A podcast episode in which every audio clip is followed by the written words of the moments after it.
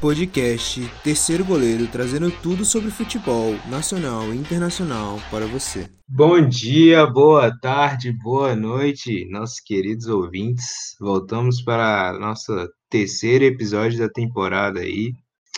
É, dar uma passada aí breve nessa rodada da Copa do Brasil, falar um pouquinho sobre o Campeonato Brasileiro e finalizar aí com essas Olimpíadas que estão movimentando a madrugada de todo mundo aí, todo mundo sem dormir, chegando atrasado no trabalho, é, ficando louco aí com, com os horários, não é não, gente? Podeira? Meu povo, isso aí, pouco Martão, boa tarde aí pra galera, dia boa noite. Falar um pouco dessas Olimpíadas, madrugada é complicado, né? Começa a beber de madrugada ali, já trabalho do meu jeito ali, a estudar do meu jeito, mas faz parte. Acho que sentindo um pouquinho do que foi a Copa de 2002, né? Que, infelizmente eu não, não acompanhei, mas é isso daí. É, boa noite aí, pessoal. Pipoco, Aldeira. Com muito frio, vamos falar um pouco aí de futebol. o pessoal tá, tá morrendo aqui. Diferente do Rio de Janeiro, aqui tá fazendo frio de verdade, tá, gente? E em Matão, mais ainda. O cara tá vivendo um inverno russo já. Pô, eu nem tenho blusa pra isso. Começar aí, falando dessa rodada da Copa do Brasil. É, eu vou destacar o jogo que tá acontecendo nesse exato momento que estamos gravando. Mengão acabou de meter o sexto com o Iluminado, Michael, né? Gabigol aí meteu dois e já chega entre os top 10 artilheiros da Copa do Brasil de todos os tempos. E é o Renate, né? Renate tá fazendo o time jogar aí, parece que o cara socou outro ânimo. Estão querendo jogar futebol. E é que nem o Bruno Henrique falou, né? A Rascaeta também, que ele deixa eles soltos, tipo, para fazer meio que o que quer. O cara organizado, de certa forma. E então tá dando certo, né? O time tá jogando bonito, tá jogando certo, tá indo para cima e não para de buscar gol. Então, é, a, os, as preces da torcida flamenguista foram aclamadas a princípio. E vamos ver aí, tem tudo para tá dando certo a princípio. É, e tá muito bom, o time tá jogando bem. E destaque pro Rascaeta, né? Que tá jogando fino da bola aí, já tem supos, suposições aí que o Milan quer contratar ele por 100 milhões. Vamos ver, tomara que não, jamais quero meu Arrascaeta fora do meu time, ídolo supremo. Mas é isso. E aí, Aldeira, como é que foi o São Paulo e Vasco aí? Um pouco desse jogo, infelizmente não foi, não teve a final feliz pra mim aqui, mas foi um, o segundo jogo né, do Lisca, do comando do Vasco. É, e já deu uma mudada, já, já, já dá para observar no jogo contra o Guarani. O Vasco parece que um pouco mais organizado. Pelo menos na parte do ataque, né? A defesa continua dando grandes passos, ali, principalmente o lado esquerdo. Tem o Zeca, tem o Castan. O Fernando também tá vindo muito mal. E foi por ali que o São Paulo aproveitou, né? O, tinha logo no início ali, acho que 15, 14 minutos ali do primeiro tempo. E o Benítez mandou um lançamento, saudades do Benítez, mandou um lançamento impecável ali pro Rigoni, Rigoni que fez um belo domínio, tirou ali do Cassan, fez o que quis com ele, chutou e marcou, né? O São Paulo ainda é, desperdiçou várias oportunidades, principalmente com o Pablo, teve uma no início do jogo, o estava dando muito espaço, São Paulo não conseguiu aproveitar de maneira alguma aqueles espaços. O Vasco ainda criou algumas oportunidades ali, teve um bom volume de jogo no ataque, mas não, não criou aquelas grandes chances de gol, né? Era sempre um chute ali que faz defesa ou ia para fora, muitas vezes fora da área, mas acabou levando 1 a 0 para o intervalo. Muito por conta do, da fragilidade em atacar do São Paulo. O Vasco deu espaço, deu chance para São Paulo fazer, mas São Paulo acabou não conseguindo. O Vanderlei também fez boas defesas. E no segundo tempo, o Vasco continua a mesma história, né? Que já vem de tempo já, dando espaço ali no, na defesa, só que agora mais pelo lado direito também. O Rigoni começou a cair mais pelo lado direito, aproveitou ali algumas oportunidades. Mas foi no, na bola aérea que o São Paulo fez o, o gol que deu o placar final do jogo, né? E, mais uma vez o Vasco sofrendo de bola aérea, já vem desde o Carioca de jeito, o Castan falhou muito. E o Pablo subiu ali sozinho, cabeceou. Time que leva o gol do Pablo é complicado. Já, já dá pra tirar que a defesa não é essas coisas. Mas é, foi isso. O Castan muito mal, a defesa do Vasco muito mal. O Zeca e o São Paulo é, aproveitou algumas vezes, né? Podia ter ah, saído com um placar bem maior.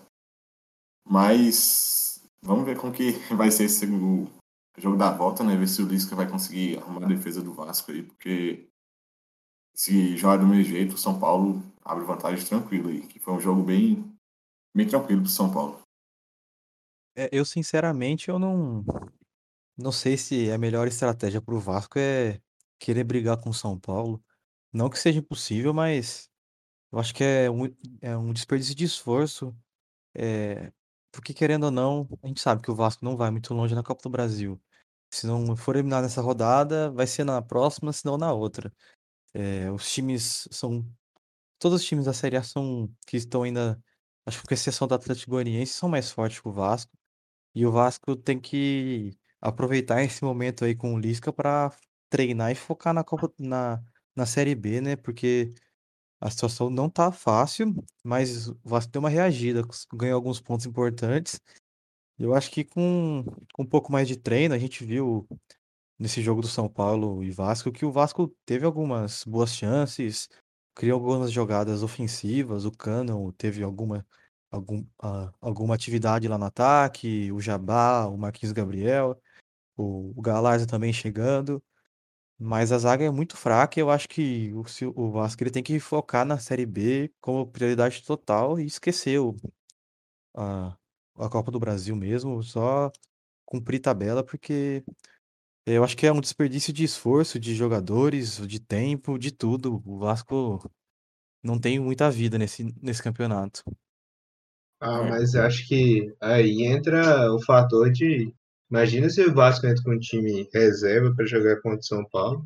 Até esse jogo de volta entrar com o misto, acho que tipo, talvez seja mais aceitável, mas nesse jogo de ida, esses caras já entram com time reserva, torcida do Vasco vai derrubar o avião dos caras para chegar em São Paulo, tá ligado? Tipo, a torcida não ia aceitar isso de forma alguma, o time ir para um time reserva para jogar um jogo de Copa do Brasil. Então, acho que é complicado.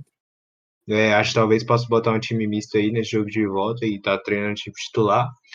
E só pontuar que é surpreendente como sempre tem um zagueiro vascaíno que acham muito dele e passam tempo e acham ele fraquíssimo. É o caso do Castan agora. E outra coisa a pontuar também é o Zeca aí, que tipo, tempo atrás eu era doido por ele no Flamengo, campeão olímpico, achava ele um sensacional. E só fazendo só descendo, né? Foi pro Bahia, não fez campeonato bom, agora no Vasco também não tá bem. Complicado. O Zeca, né? Ele saiu do Bahia, tava. Jogou pouco, jogou muito pouco. Teve principalmente uns problemas psicológicos, né? A mãe dele faleceu. Ele jogou muito pouco lá e veio pro Vasco nessa expectativa, né? De recuperar esse futebol que surgiu, né? Que levou ele para as Olimpíadas e tal. Mas no Carioca, é, acho que ele foi mais um daqueles jogadores que se acaba se iludindo no Carioca, né? Começa ali bem, jogando bem pra caramba, mas quando joga ali, vai no jogo ali um pouco nível maior de brasileiro, Copa do Brasil, já cai muito de produção, não consegue render a mesma coisa que estava rendendo. E o Castan, é, assim, essa temporada ele veio muito abaixo, ele vinha jogando. Principalmente no, na, na aérea, ele tá mais lento. Não sei se é questão já de idade, já físico, mas ele caiu muito, é, se envolveu em polêmicas fora do campo, né, com a torcida, quando o Cano comemorou lá com a bandeira LGBT e o, o Cação já ficou postando indiretinho ali na, no Instagram, a torcida caiu em cima e é justificativa, né? Ele vem fazendo partidas muito abaixo. Foi mais um jogo que ele fez abaixo, ainda falhou muitas vezes, deu muito espaço, marcação fraquíssima. Teve um lance ali que eu acho que era para expulsão até torci para expulsão para o Castão, mas não deu, o não deu amarelo. E é isso, ele veio, fez boas temporadas, mas não sei se é o desgaste também. E Foi de jeito. É, realmente só totalmente contra o Castan, mas é isso. É, só para deixar bem claro. E, e aí, Matão, o que, que aconteceu com o Flusão? Ah, o Fluminense, nossa, eu, por, é, por incrível que pareça, foi o único jogo que eu realmente assisti da Copa do Brasil. Até porque o meu time perdeu pro poderoso CRB. Então, eu fui ver o Criciúma passear, né? É, o Fluminense fez um jogo que parecia que, ao contrário do Vasco, né? Parecia que o Fluminense foi só pra cumprir tabela mesmo. Nossa, foi completamente, completamente apático, assim. O Fluminense não tentava muita coisa, é, ficava mais petecando a bola de um lado pro outro. E o Criciúma, que também não tinha tanta qualidade assim, começou a chegar, começou a gostar do jogo, ah, é, fez 1 a 0 aí acho que foi o pênalti, foi o segundo gol. Teve um gol de pênalti, que foi pênalti, e depois o Fluminense ainda teve uma esperança aí com um pênaltizinho mandrake que o juiz deu, acho que para dar aquele, aquela equilibrada, né? É, marcou o pênalti e o Fluminense conseguiu um 2 a 1 que é até bom pro Fluminense pelo que ele jogou. Podia ter sido até mais pro Criciúma, uns, uns 2 a 0 3 a 0 não seria injusto, não. Mas o Fluminense vive disso, né? Oscilando muito, muito. É, acho que na Libertadores está vindo bem. Vai fazer. Ainda tem que jogar, né? O último jogo da, nas oitavas. Mas vamos ver o que o Fluminense apronta, né? Perdeu pro Palmeiras num, num jogo que jogou bem, perdeu pro Palmeiras. E veio desse- na Copa do Brasil e jogou mal e saiu com a derrota, mas também não, não é um resultado terrível, não. É fácil de reverter. Aquele pênalti mesmo, hein? Pra ser 2x0, o juiz achou um pênalti pro Fluminense ali que, pelo amor de Deus, viu? Aquela famosa, aquele famoso pênalti que o cara, o zagueiro posiciona o braço e o atacante se joga é, com um delay de um segundo. Ih, Foi um negócio. tinha VAR, né? Tinha VAR? Tinha VAR? Devia ter usado. Eles deviam estar assistindo as Olimpíadas também. Justo, é, é compreensível. E aí, Aldo? E esse Galo e Bahia aí? Acabaram de jogar final de semana, já estão jogando de novo e o Bahia não faz gol e o Galo passeia? É isso mesmo? É, foi basicamente isso, né? O Bahia perdeu a chance que teve ali. Ele vinha no início do jogo ali, o Bahia tava fechadinho, fechar a casinha ali, tava, tava poucos espaços. Teve uma chance ali que o atacante do Bahia perdeu, é, perdeu assim, não tocou, né? Lateral do Bahia, o Matheus, Matheus Bahia. Chegava, tava chegando ali sozinho, o cara tava cara a cara com o Ederson, era só tocar.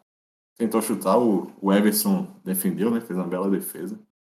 Aí o Bahia deu um pouco de espaço, quando deu espaço, o Hulk achou, uma, achou um passe ali que, rapaz, só o Hulk mesmo. Achou o Dodô ali, tocou, rolou e, e o, o Nath marcou, né? Que joga bola também esse Nath. No segundo tempo, o Bahia também é, teve boas chances, né? É, chutou bastante, tava, abria, abriu, chutou. E o, o Everson vinha sempre fechando o gol, fazendo boas defesas. Se sofria críticas da, da torcida do Galo, esse jogo foi para calar as críticas, que ele fechou bastante o gol, foi importantíssimo nessa vitória. O Hulk depois é, recebeu a bola ali, se não me engano, foi do Nacho também, recebeu a bola, deu uma arrancada ali e bateu de perna direita, marcou um gol bonito, fechou o placar ali. E no fim ainda, o Bahia quase faz um gol. Gilberto recebeu o lançamento ali na área, cabeceou, mas mais uma vez ele, o Everson, fez uma grande partida. E o resumo foi esse, né? O, o Galo sempre dependendo do Hulk, do Hulk e do Nacho. Se esses dois ficam fora, eu acho que o, o Galo vai cair bastante, porque é sempre um ou outro que tá fazendo gol, dando assistência. Todas as jogadas passam por eles e, e o Bahia em, em decadência, né? Torcida já começa a se preocupar ali com a possível rebaixamento. Estão pedindo logo os famosos 45 pontos, porque realmente o Bahia caiu muito de produção do, do início do campeonato para cá. É, né? Foi uma rodada interessante de Copa do Brasil. Ah, além disso, acho que a gente não tem muito o que destacar. O Atlético Paranaense ganhou ali. O time vem arrumado, vem jogando bem, jogando em casa ali no Society e sempre dá certo. O Santos ganhou de 4 a 0 o time vem encaixadinho, né? Fernando Diniz Dinizismo está de volta, agora em, na praia. Tá bem aí, cometeu 4x0 no Juazeirense aí, que tá. Só foi para eliminar o Cruzeiro mesmo, só para fazer a, a risada do Brasil. E o Fortaleza, né, mantém aí sua constância, jogando, jogando bem, ganhando e mais um, um bom jogo proporcionado pelo técnico que a gente não sabe falar o nome, o Roswald lá.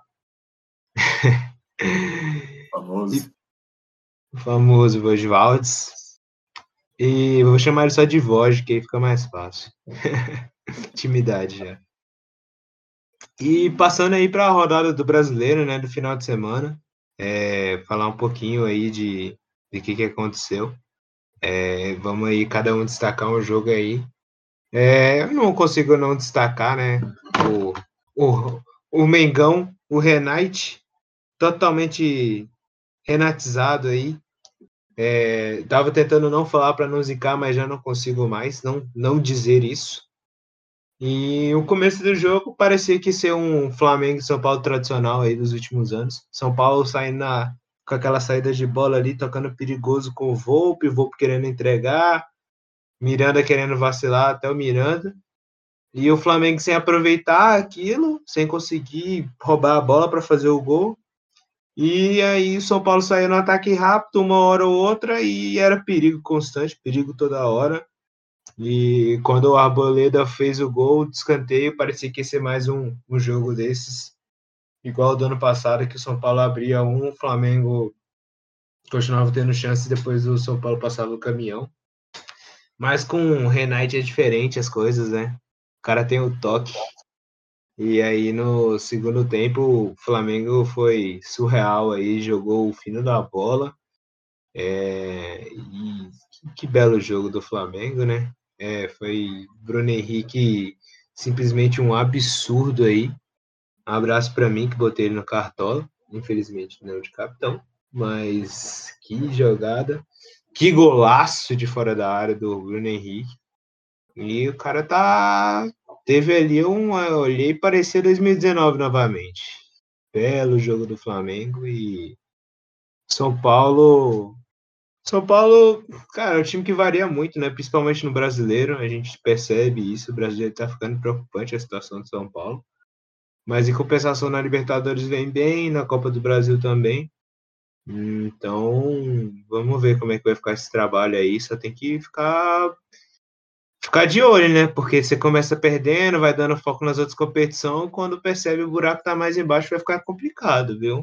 Grêmio que diga também. E aí, Matão, o que, que você tem para destacar dessa rodada aí? Só comentando um pouco do, do Flamengo, né? Que acho que o Flamengo até demorou para fazer o gol. O São Paulo tava dando muito espaço pro Bruno Henrique.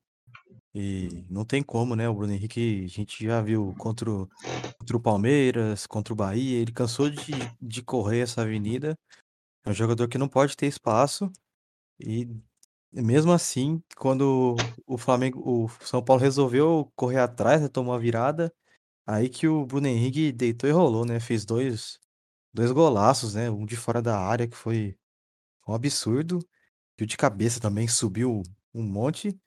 E aí virou passeio. Parece que o São Paulo desistiu de, de defender e resolveu só atacar. E, e aí o Flamengo fez cinco com uma facilidade que parecia que a gente não viu.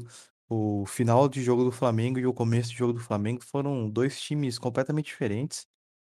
E mostra a força, né, do, dos jogadores, do elenco.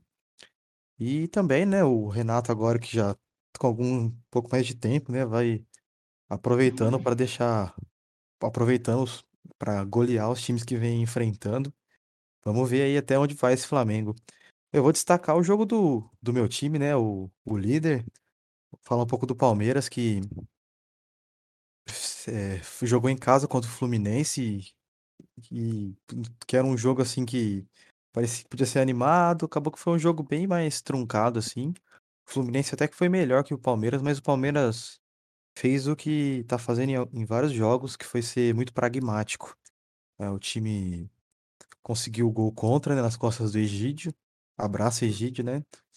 É, o grande craque. totalmente Uhum. odiado aí é, na Copa do Brasil também. Faixa Ah. de protesto que falaram que não sabe como ele tem filho porque ele não sabe cruzar. Torcida maravilhosa, viu? É impressionante. O, o, o Egídio, ele tem os mesmos problemas no Cruzeiro, ele foi pro Palmeiras. Aí ele, a torcida reclamou das mesmas coisas, ele foi pro Grêmio. Aí a torcida reclamou da, das mesmas coisas, ele foi pro Fluminense. É, é um jogador muito constante, né? Ele sempre erra as mesmas coisas, que é basicamente a marcação e o ataque, né? São dois problemas Só básicos. isso, só? Dois problemas básicos. Tirando isso, pô. Tá- Ótimo jogador. É. Tirando isso, é ótimo lateral. Ótimo lateral. resenha, E aí acabou que o Fluminense criou bastante, principalmente com o Teixeira. Eu gosto muito desse, do- desse jogador. É, uma jogadinha bonita com o Nenê numa tabela, quase fez o gol, mas o Zé Rafael, que fez um- uma grande partida, salvou duas vezes, na verdade. E o Fluminense começou a rondar a área do Palmeiras, mas o Palmeiras conseguiu segurar bem com o Gomes, o próprio Felipe Melo, o Danilo e o Zé Rafael. E no ataque não foi um, um jogo brilhante de nenhuma das duas equipes, mas o Palmeiras conseguiu resultado e manteve a distância aí pro Galo, que vem forte aí na briga pelo, pela ponta do campeonato. Disputa boa entre os dois. Palmeiras e Galo aí vem forte. Fortaleza É. por fora também, mas não sei se chega até o final do campeonato. Realmente vai ser uma disputa boa e toma cuidado não pra ver se os Renate não chegam aí, viu? Também. Flamengo É, voltou o Flamengo tem jogos atrasados, né? Acho que ele chega, consegue encostar no Fortaleza. tem Eu jogo contra o Grêmio. Aí entendi. Jogo contra o Grêmio. recuperar a vontade de, de vencer. E, e o seu jogo, Aldo? Qual jogo que você destaca aí dessa rodada? Destacar um jogo lá de baixo na tabela, né? Jogo de que não foi bom pra ninguém. América e Grêmio, que faz um jogo, resultado horrível pros dois. O Grêmio ali lutando na, na igual ali. Tudo bem que tem, tava igual o Flamengo também, né? Dois jogos a menos, mas foi bastante fraco. Assim, o jogo teve até um certo volume, mas faltou finalização, faltou acertar o gol. Douglas Costa ainda jogou, né? Mas ainda tá fora de forma, ainda não. Não, eu quero saber, vocês sabem me dizer quando que o avião do, do Tyson, do Douglas Costa, vai chegar no Brasil? Eu tô esperando ainda. O Tyson acho que não chega, não, mas o Douglas Costa eu, eu ia com calma, porque é o mesmo caso do Hulk, hein? No início ninguém dava nada, foi da China, não sei, hoje tá aí. Os destaques do Brasileirão e do Brasil. É, o Douglas Costa ele vem evoluindo nas partidas do Grêmio, mas o Grêmio ainda é muito desorganizado. É, mas agora o Tyson não tem como defender. Não sei se é falta de ritmo ou se ele precisa de mais tempo assim para conseguir, porque ele não tem apresentado nenhum futebol. É um, um jogador assim que ninguém dá nada hoje. Mas vamos aguardar, né? Porque o time do Inter também não vem numa num apresentando um grande futebol. Um abraço, Thiago. Mas é, realmente foi uma rodada aí é, bem movimentada até, né? Teve bons jogos. E o Fortaleza aí manteve a sua constânciazinha, ganhando seus jogos contra adversário direto, um adversário complicado. É, acho que talvez a maior surpresa tenha sido essa vitória do Dragão aí em cima do Santos na Vila, né? O time do Diniz estava organizado, o Dragão não via bem, mas acabou que ganhou de 1 a 0 aí. O Santos tentou muito, mas acabou não, não conseguiu fazer muita coisa. E para a próxima rodada, qual é o seu destaque aí, Aldeira? Pô, tem um clássico, né? São Paulo e Palmeiras, eu creio que vai ser um bom jogo. Mas acho que acho que o São Paulo talvez venha poupar, né? Ele vai pegar uma carga grande de jogos. Vai ter brasileiro clássico agora, depois tem Brasil com Vasco. Depois, se eu não me engano, vai pegar o. Não me lembro. O Furacão, né? E depois já é Libertadores. As duas partidas e o São Paulo vem de uma. Desde o Paulistão, né? Vem sempre jogando jogo ali, jogo atrás de jogo. Você vê que o time perde um pouco de intensidade. E talvez seja o próximo jogo venha. Vai, venha poupar alguns jogadores e o Palmeiras pode aproveitar disso, né? Que não vai ter rodada de Copa do Brasil pro Palmeiras. Tá focado no brasileiro. É, tá mais pro Palmeiras nesse jogo aí. É, o Palmeiras que vai aproveitar para aproveitar essa sequência de quatro jogos em São Paulo, né? Mesmo jogando fora de casa, mas é, é em São Paulo, Morumbi é do lado do, do CT do Palmeiras. Então o Palmeiras tem tudo para ganhar confiança nesses jogos, descansar um pouco do elenco, é, aguardar a volta de alguns jogadores, que nem o Rony, né? Que sentiu novamente, vai ser poupado para Libertadores. E Luiz Adriano, ver se volta. Tem, tem que acertar a questão da lateral esquerda, né? Sem o Vinha. O Jorge, que já assinou, ele tá sem ritmo, né? Ele volta de lesão. E o Palmeiras tá atrás do outro lateral do, do Penharol, que já vem jogando para poder já colocar ele no campo. Também tem a volta do Borja, né? Que não deve jogar, mas vai ser reintegrado, reintegrado ao elenco.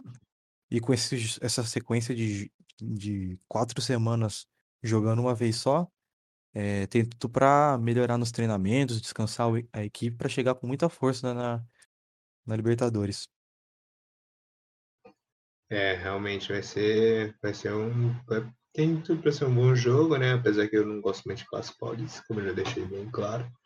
É, mas Palmeiras aí vem muito tempo de descanso e dá, vai dar tempo de organizar a equipe direitinho. Vai ficar complicado para São Paulo, já tá faltando peça, já tem pessoal lesionado.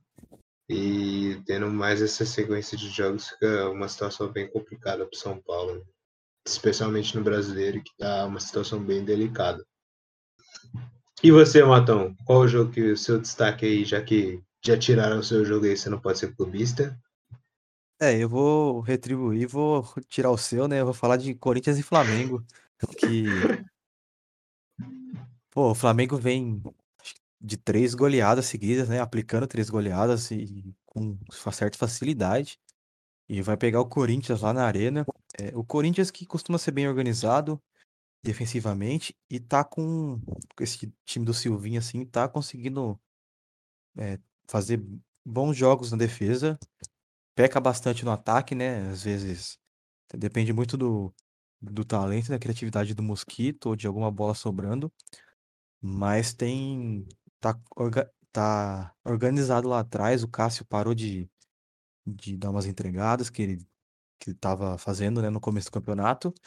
E o, a dupla lá, né, o zagueiro novo, que eu não lembro o nome, acho que é Pedro Henrique, é, não tenho certeza, e o, e o Gil estão conseguindo segurar bem junto com o Fagner e o Fábio Santos. Só que vai pegar o Flamengo, né, que tá passando o carro. Então vamos, eu, vamos ver esse duelo aí, acho que vai ser interessante se o Flamengo conseguir aplicar mais uma goleada, vai ser. É, vai consolidar, né? Que o time acordou e acordou, acordou com tudo. É, e se não, o Corinthians ganha muita moral se conseguir segurar pelo menos até uma derrota por 1 a 0 ou um placar mais favorável. É, acho que vai ser um bom jogo, né? O Corinthians ele é um time que cuida muito bem da bola e o Flamengo é um time que ataca bastante. Então, Vamos ver, né? Eu espero mais uma goleada, né, do Flamengo, uns 3 a 0 mas pode ser que o Corinthians surpreenda. Se o Silvinho vai fechar a casinha lá, né?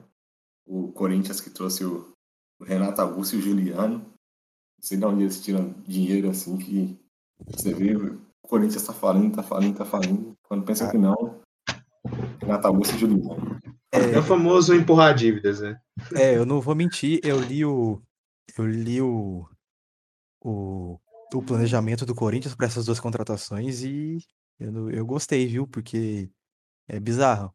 O Corinthians, é, para contratar esses dois jogadores e mais o Roger Guedes, ele espera faturar até 90 milhões com vendas de jogadores e até o momento ele tem 10 milhões. Então, eu não sei que jogadores o Corinthians pretende vender, porque não é um elenco muito brilhante. É mosquito. É, é melhor vender. É melhor vender. No momento é melhor vender o. Vender o nome do Corinthians do que vender o mosquito, né? Senão o time acaba. Baby rights.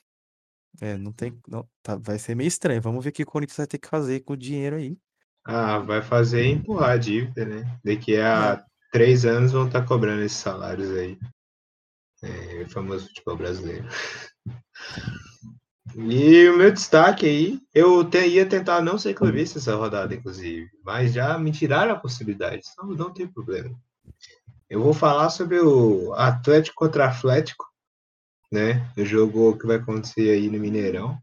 O Galo acho que pegou dois jogos aí contra o Bahia, teve aquele jogo contra o Boca.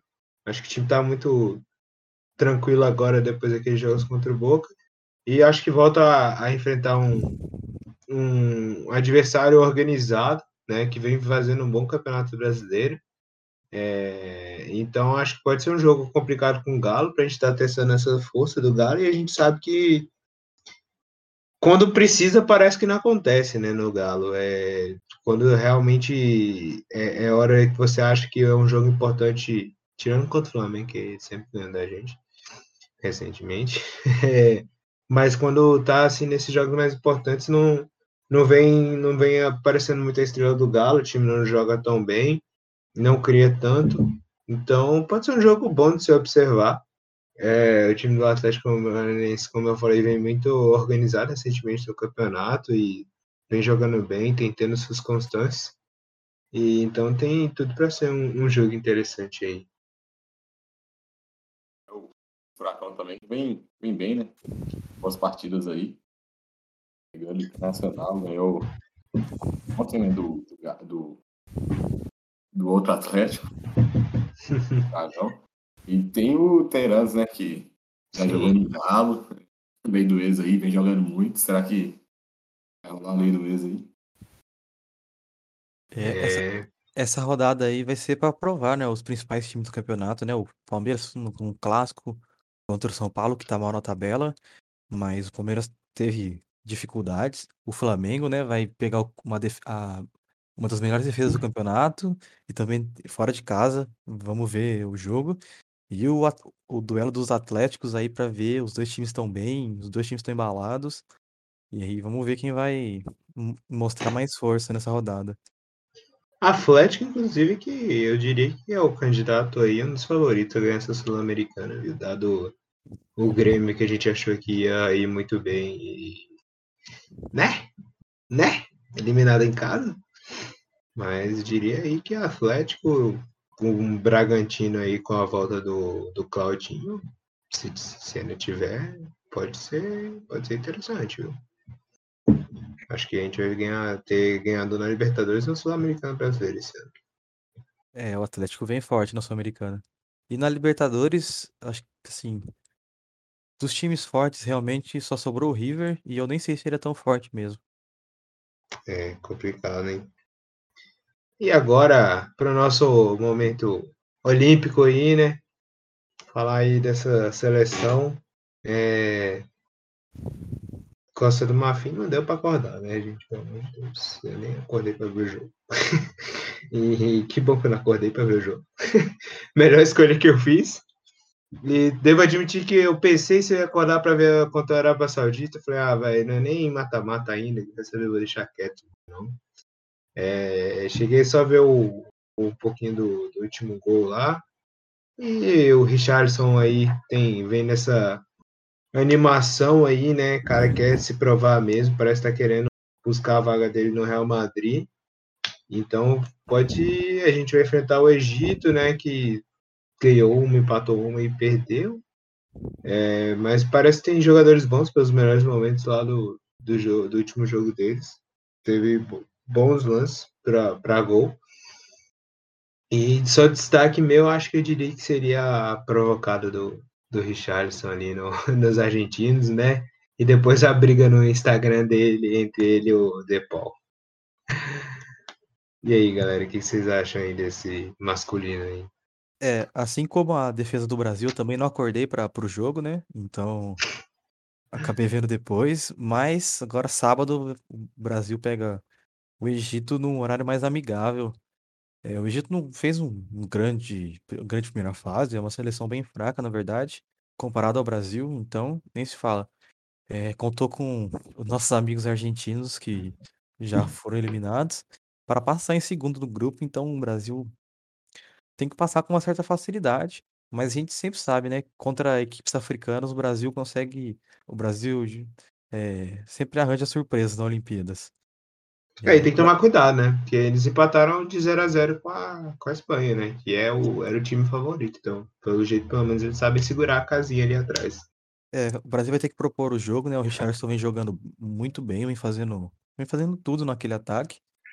Mas eu, mas comparando assim, a seleção brasileira é muito forte e tem tudo para passar para a próxima fase. E o Richardson, né, tá, tá embalado, né? Acho que tá sendo o jogador do campeonato. Agora que o Gignac foi eliminado, a França foi eliminada, né? O Gignac tinha feito bastante gol, então tem tudo pro Richarlison ser o, o grande o grande nome desse do, da seleção olímpica e do, do futebol olímpico masculino. Mas essa programação que ele vem fazendo na, na Argentina é meio sem sentido, né? Tipo, pô, vocês perderam a Copa América e você tá provocando, tipo, a molecada da Argentina, pô.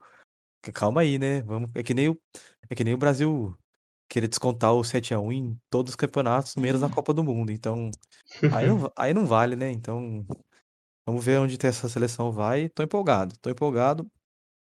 E vamos ver aí contra o Egito se a gente vai tomar mais um gol de cabeça da, de mais uma seleção fraca. E é bem provável, né? A seleção africana sempre tem essa parte física muito forte, a bola aérea. Sempre, sempre foi característica, né? Confesso que eu não, não no jogo do Egito, não sei se é característica deles, mas para esse jogo, o Egito fechadinho, só esperando o Brasil para partir para o contra-ataque na velocidade ali.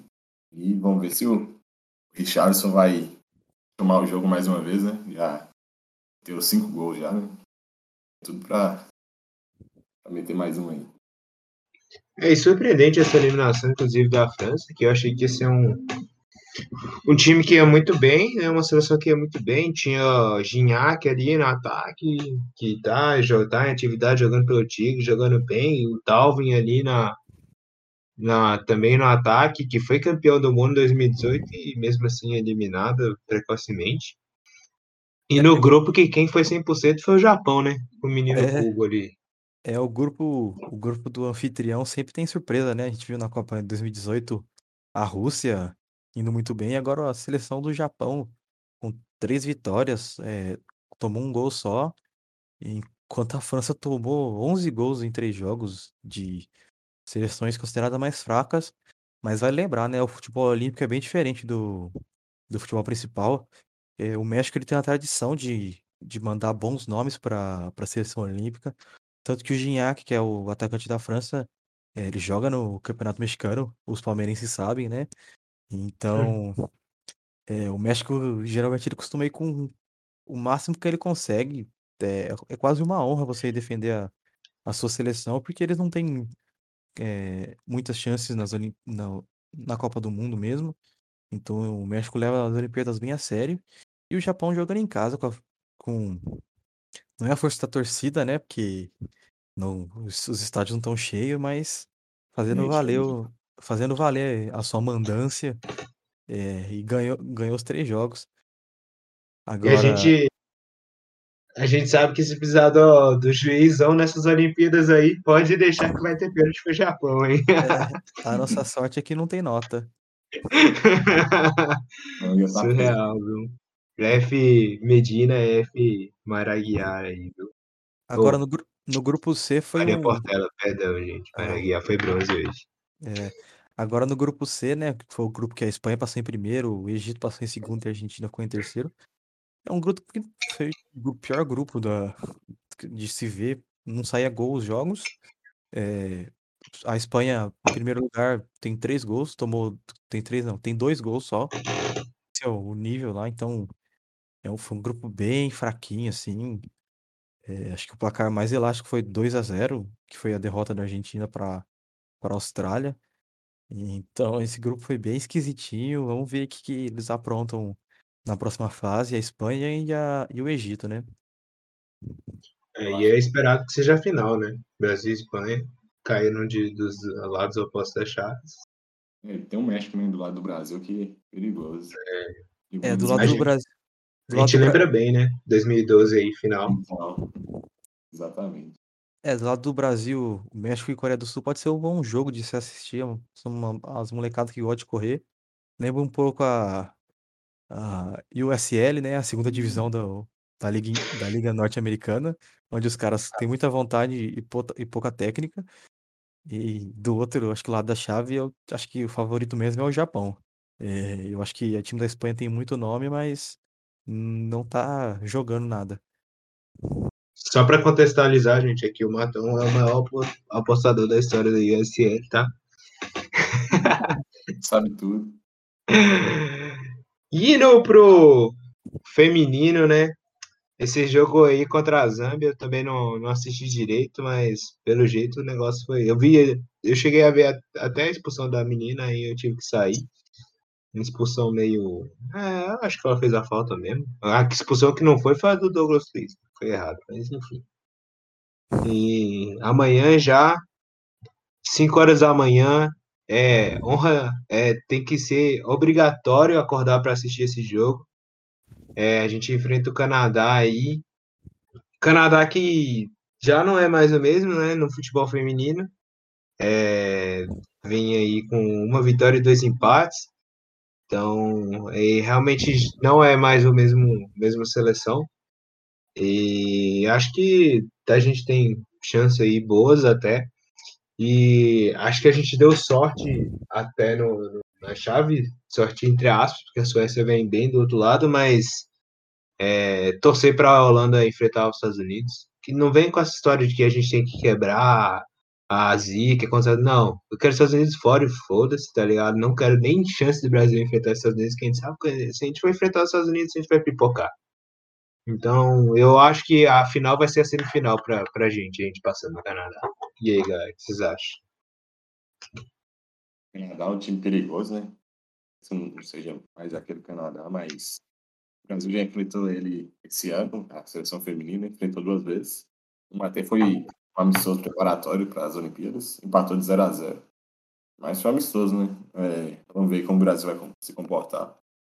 Não pode dar mole, igual deu algumas vezes, né? Principalmente com a goleira Bárbara, a gente já tinha falado, né? Que ela tinha feito um bom jogo, apesar de o pessoal ter criticado a convocação dela. E parece que ela justificou depois da convocação, né? Ainda teve aquele caso com a outra atleta, a atleta paralímpica lá que, pelo amor de Deus, mas é isso. Lamentável. É. De ambas as partes, eu diria, inclusive. Ah, é. Claro que a Bárbara, né, extrapolou totalmente, mas é, nenhum atleta você pode também sair criticando outro atleta daquela forma, né? certeza. Mas é isso, tem que é, jogar de igual para igual pra, contra, o Canadá, contra o Canadá, tem que jogar sério, porque se demora eles são perigosos. É. E aí, Matão, o ouro finalmente vem? Ah, difícil. O Brasil, acho que do que tinha para fazer, pegou o melhor caminho, né? Tipo, não tinha por que o Brasil entrar em campo contra a Zâmbia e tentar reverter o saldo para passar em primeiro lugar e pegar os Estados Unidos, sendo que podia pegar o Canadá, que é que é consideravelmente mais fraco, né, que os Estados Unidos, a gente por tradição e por nomes mesmo. A seleção dos Estados Unidos é bem veterana, mas ainda é uma seleção forte. É... E aí agora o Brasil, ah, o jogo do Brasil foi meio bem chato, para falar a verdade, né? Um time todo misturado, né? O poupou algumas jogadoras, acho que a própria Debinha nem entrou em, em campo. O que preocupou foi que teve muitos choques de cabeça, queda por lesão, substituição é, da, nossa, da Bia Zanerato, né, que é atacante titular. E a, a reserva lá, Ludmilla, se eu não me engano, também saiu sentindo. Vamos ver como é que a seleção vai estar, tá, né? É, daqui a pouco o jogo, né? 5 horas da manhã. E acho que o Brasil, o Brasil fez certo. É, mesmo se enfiasse uma goleada, o time do, o time do, da Holanda tem 21 gols, né, feitos. Não tem porquê. Ia ser uma corrida perdida, né? Fez 10 a 3 na Zâmbia e 8 a 2 na China. É um, um ataque que gosta de fazer gol. E agora é problema dos Estados Unidos, a Holanda. Realmente. Acho, eu acho que o Brasil consegue sim passar do, do Canadá. A gente pegou o Países Baixos e fez, o, e fez um ótimo jogo. Podia ter saído com a vitória. Vamos esperar aí quem vai ganhar de Estados Unidos e, e Holanda. É, o Brasil tem se se organizar, tem, grande, tem bons nomes para jogar, mas a gente não é favorito, né? Vem correndo por fora e vamos ver que as meninas conseguem. A Marta, a gente tem a Ludmilla, que tá fazendo um, bom campeonato. A Debinha, que é craque, a Debinha joga muita bola. E a nossa defesa que tá oscilando um pouco, né? Mas se a- vamos ver o que a Pia mexe e observa. A Pia tem muita experiência, né? No, no nesses campeonatos. Ah, E depois dessa treta da Bárbara e ainda aquela jogo controlando, por mim, já botava ela no banco, viu? é, a situação da Bárbara tá cada vez mais complicada. Ela falhou, vem falhando assim com certa frequência. Por mais que ela tenha um, um respaldo da comissão técnica, mas vamos ver a- o limite, né? Porque a corda tá bem esticada. Acho que ela não tinha que ter respon- respondido do jeito que ela respondeu. Ela podia até ter respondido, né? Porque, pô, sacanagem a, a outra atleta ir provocar, né? Não, como assim? Vocês- tipo, É uma atleta do mesmo, do mesmo time, né? Da mesma seleção. Mas ela não tinha nada que falar aquilo, ou se não, usar aquele momento para se blindar junto com a seleção. Eu tenho certeza que dos competidores olímpicos brasileiros, a seleção feminina é uma das que tem mais estrutura, por mais que a gente saiba que o futebol feminino no Brasil é bem, é, bem Desvalorizado. estigmatizado e desvalorizado, mas comparado com, pô, esgrima, tiro ao arco, ping-pong, eu tenho certeza que a estrutura da seleção é, é bem melhor e ela podia ter procurado, né, outras maneiras de, de reagir, mas infelizmente já aconteceu. Espero que isso não afete no desempenho dela, porque a Pia já disse que confia nela e provavelmente ela vai ser nossa goleira titular a- até acontecer alguma coisa ou até a final mesmo. É, realmente. É isso que a gente tinha para falar hoje. Eu só tenho mais um, um assunto aí que eu queria comentar e que me deixou muito puto aí nesses últimos dois dias de Olimpíada. Muito puto, muito revoltado e triste ao mesmo tempo. Que é impressionante como brasileiro em momentos importantes não em jogos decisivos não pode abrir vantagem. Caraca, velho, o Calderano jogando ali para nas quartas, né, que ele perdeu pro alemão, cara me dá 2 sets a 0, me abre 8 a 4 para fechar o terceiro e ficar 3 a 0 ia faltar só mais um e me toma virada e depois abre 7 a 1 e toma virada. Hoje as meninas do no tênis abrem 4 a 0, 4 a 0 e toma virada. É, é, é complicado, mas acho que vai muito do, do mental, principalmente a Pia falou bastante sobre isso, que o Brasil tinha que trabalhar muito a questão mental, eu acho que vai muito nesse âmbito mesmo, não, é um parada que a gente tem que trabalhar muito, porque são coisas que não pode acontecer, parece que só acontece com a gente, né, que se fosse outra seleção, um alemão da vida, por exemplo, não, não ia deixar o negócio desse falar. É, eu acho muito sintomático do Brasil que a gente tem muitos atletas bons, mas a gente acaba pecando muito em finais de jogos e em preparação. É, e você isso- e você consegue ver isso como resultado, pelo menos para mim, de, da falta de incentivo desses atletas. É, acho que no judô também dá para destacar que, que o pessoal, pe- é, muita gente assim que, que não acompanha, ou mesmo que, que, que eu mesmo não acompanho, mas é que não procura pesquisar, não procura saber. É, a diferença, tem atleta brasileiro que, se eu não me engano, 30 atletas brasileiros que foram competir nas Olimpíadas não tem, a, não tem a- é, o esporte como atividade principal. Então, são pessoas que têm que fazer vaquinha para conseguir ir para os Jogos Olímpicos. É, poxa, as pessoas não têm uma, não têm como ter uma preparação completa. É, a gente vê muitos, muitos talentos, né? A Rebeca aí na ginástica olímpica, mas é, quan- é, s- toda vez que a gente vê um brasileiro ganhando medalha, a gente sempre vê, ah, olha o quanto ele sofreu. Isso não é ideal, né? A gente está competindo contra China, Estados Unidos, Alemanha, Japão. Se você vai ver a preparação que eles têm para os Jogos Olímpicos, é, eles estão. a gen- Aqui no Brasil, a gente sempre acha histórias de superação nos nossos medalhistas, mas n- nos Jogos Olímpicos o ideal é, são as histórias de excelência, né?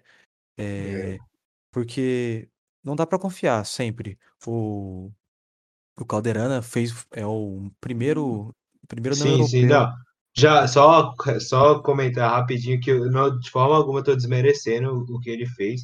É, não só ele, mas como as meninas do tênis também, os dois são fizeram história, né? Mas é, é, é, é porque tipo, falta esse mental que, que é culpa dessa desvalorização do esporte que ocorre no Brasil. Acho que chama, então. Isso. É, o próprio Calderana, né? Ele não.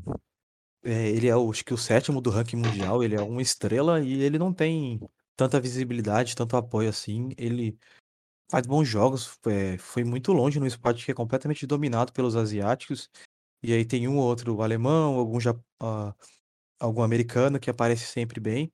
Mas você vê a, os atletas brasileiros, eles são meio que é, por conta própria, assim. Eles têm algum, algum certo apoio. O próprio Kelvin, que foi medalhista de prata, ele, ele mesmo fala que ele não teve apoio da, do, da, comi- Então, eh, da- do comitê, Confederação de Skate. isso, da Confederação de Skate. E isso é o- não, não se engane, isso é o normal para os atletas olímpicos brasileiros. É, muita gente trabalha e trabalha em outra coisa é, e, e pratica esporte. Muita gente, a- o trabalho principal, a primeira fonte de renda dela é como ser é, professor dessa modalidade que ela pratica e no tempo que ela tem, ela pratica esporte. É, a gente teve algumas histórias, né, principalmente na Copa, na, na, nas Olimpíadas da- aqui do Brasil, que ganharam mais visibilidade, como na canoagem lá, eu esqueci o nome dele agora, Isaías, Isaquias. Isaquias, é, e eh, com ele aparecendo, outros atletas apareceram. E é sempre assim, o vôlei brasileiro eh, se destaca porque a gente tem uma tradição no vôlei, mas a gente nunca vai conseguir ter um grandes, grandes destaques, a gente vai ter muitas derrotas, porque o pessoal não, não tem treinamento, não tem uma dieta completa, não é um treinamento integral, e a gente não tá falando de um nível de competição é, básico, a gente tá falando das Olimpíadas, é o, é o maior evento do, do mundo, assim, de esportes, e, e é onde a gente encontra os maiores atletas, então não dá para competir. É simplesmente é uma competição desleal, acaba, acaba sendo, e a gente vai depender de pequenas estrelas que vão brilhando para conseguir é, para conseguir alguma medalha ou não. O próprio basquete é um exemplo disso, né? Você tinha ali no. Antigamente, é, tinha. O Brasil era forte, tinha Oscar, tanto masculino e feminino, né? Tinha Hortência. Acho que você não, me, não sei se me falha a memória se ganhou medalha ou não, mas acho que sim. Sim, o Brasil foi ouro em Sydney, eu acho que no basquete feminino, com a Hortência e com a Janete, eu acho, não tenho certeza. E você via assim, acho que meio que tinha uma expectativa, né, do Brasil começar a se destacar mais no basquete. E hoje em dia não é, não é o que acontece, né? O Brasil longe demais, muito distante. Participou das Olimpíadas do Rio por, porque estava sediando. Então já vem um tempo aí decaindo bastante. Complicado, né? Sem apoio você não consegue fazer nada. É, É, realmente. E a gente vê assim, é, acho que todo esporte, os investimentos vão sempre aumentando, né? Os gastos vão sempre aumentando. E a tendência do Brasil é piorar no quadro de medalhas, nas próprias disputas. A gente tem. é, a gente às vezes não tem noção da, de quão grande é, é- são os nossos atletas que aparecem, como a, a dos Santos, que é, é- foi absurdo o que ela fez. Tipo, sem investimentos. Ela nunca chegou a ganhar uma medalha olímpica, mas ela ganhou um, um- um mundial de ginástica. E isso, assim, é, pro esporte brasileiro é, é um, não é um ponto fora da curva. É, é um ponto fora do, dos dados históricos. O Brasil não investiu e ela conseguiu mesmo assim. Então é bom ter essa noção de que a gente tem a judoca, esqueci o nome dela, ganhou agora. A Mayra? A Mayra, ela tem três, é, três bronzes olímpicos, é, que é, é, acho que talvez a maior judoca da, do, do esporte, é, a maior judoca do Brasil, que o Brasil já teve. Na natação a gente está vendo o reflexo disso, a gente teve uma natação, natação muito forte, e agora a gente está É. vendo a Ingla- a- a Inglaterra e os Estados Unidos passarem por cima, né? A China, o Japão, é, são países que investem mesmo, que apoiam, e o Brasil ainda está engatinhando nisso e vai ficar para trás. Então não tem como competir. É, a gente que gosta de futebol, a gente sabe que é, fa- quan- quanto, que diferença faz o dinheiro, né? O dinheiro e o planejamento. E o Brasil não tem nem planejamento e muito menos dinheiro. É, realmente é uma situação muito complicada. É um orgulho poder falar que é, mesmo, mesmo com essa falta, a gente tem tantos brasileiros que se esforçam tanto para estar conseguindo tá ali e tá representando o Brasil, a gente tem orgulho de cada um desses. Eu acho que principalmente de esportes menos conhecidos que, cara, fazem de tudo para conseguir ali, fazem vaquinha, treinam à parte, às vezes não tem técnico direito. É uma situação muito complicada para chegar e mesmo assim desempenham, tem bons desempenhos. É, eu cito até a, a moça que eu esqueci o nome agora do slalom, que pô, é um campeonato, é um, um esporte bem desconhecido no Brasil, que foi muito bem, podia chegou até é, ficamos animados que ela podia ganhar a medalha, acabou errando um portalzinho lá e tomou uma punição de 50 segundos, mas são nomes como esse que a gente a gente vê o esforço e a dedicação que o brasileiro tem, né? E que se fosse investido valorizado, a gente certamente estaria muito mais alto no, no ranking de medalhas. Sim, e, e agora vai começar o atletismo, a gente vai, e quem acompanhar as, as classificações vai ver é, quão distante o Brasil tá, né? A gente já teve campeão de maratona, campeão não, medalhista de maratona, a gente já teve medalhista de, de atletismo mesmo, salto com vara, salto em distância, e o Brasil vai ficando para trás. As pessoas têm que treinar por conta e agora e agora e não tem como manter esse ritmo, sabe? É é muito é muito muito desproporcional um, o que um, um brasileiro passa para conseguir chegar nas Olimpíadas e o que um, um grande atleta mesmo, um atleta que tem apoio do, do país, é, passa para conseguir chegar. Então a gente vai ver isso cada vez mais. No atletismo agora vai ser bem. Não é nem, não é nem previsão, isso é meio que óbvio. A gente vai ver o Brasil ficando para trás porque não tem condições de treinamento. E pedir aí para quem, quem gosta aí dos esportes, é, apoiar, né, com o que puder, né, é, Segue o, pô, segue o cara no Instagram, segue a atleta no Instagram, entra lá, é, dá um like nas postagens, porque dá, a gente não pode fazer muito, né? Mas um, aumentar um pouco de visibilidade para esses atletas, que nem você falou. Tem a canoagem, tem slalom.